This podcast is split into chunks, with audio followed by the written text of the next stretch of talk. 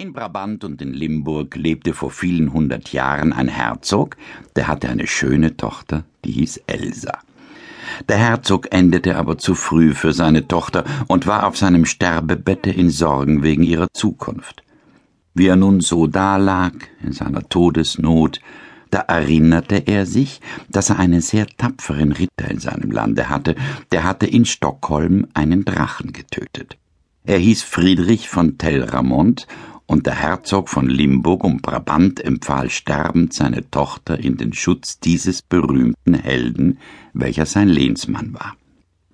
Friedrich von Delramont gelobte auch, der Jungfrau in allem hold und gewärtig zu sein und ihr zu dienen, wie er ihrem Vater gedient hatte. Aber bald vergaß er seines Eides, wollte sich zum Herrn von Flandern und Brabant machen und verlangte die Hand der schönen Elsa. Da ihm Elsa das Ja-Wort nicht geben wollte, so verklagte er sie bei dem König Heinrich dem Vogelsteller, welcher damals in Deutschland und auch in Flandern und Brabant regierte. Dabei behauptete er, dass ihm Elsa anfänglich Hoffnungen gemacht und ihn auf die Zeit vertröstet habe, in welcher sie die Trauerkleidung um ihren Vater abgelegt haben würde. Alsdann habe sie versprochen, sich öffentlich für seine Braut zu erklären. Allein dies bestritt die schöne Elsa mit Fug und Recht.